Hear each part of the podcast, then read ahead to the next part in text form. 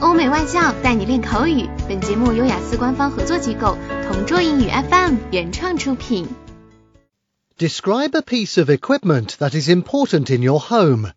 You should say what it is, how often you use it, with whom you use it, and explain why it is important. This may sound crazy, but at home, the coffee maker is the star of all machines.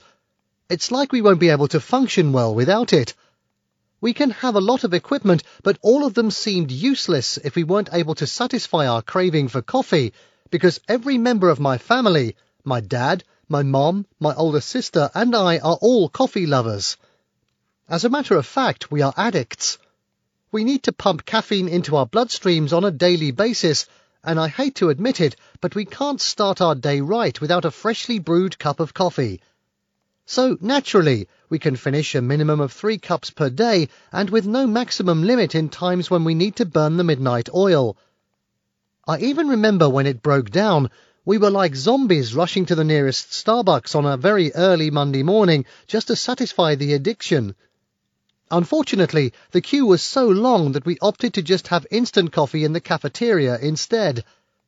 Well, we learned our lesson well. Though we have functioning equipment, we have one spare in case that the same incident happens. You know, we have to be well prepared.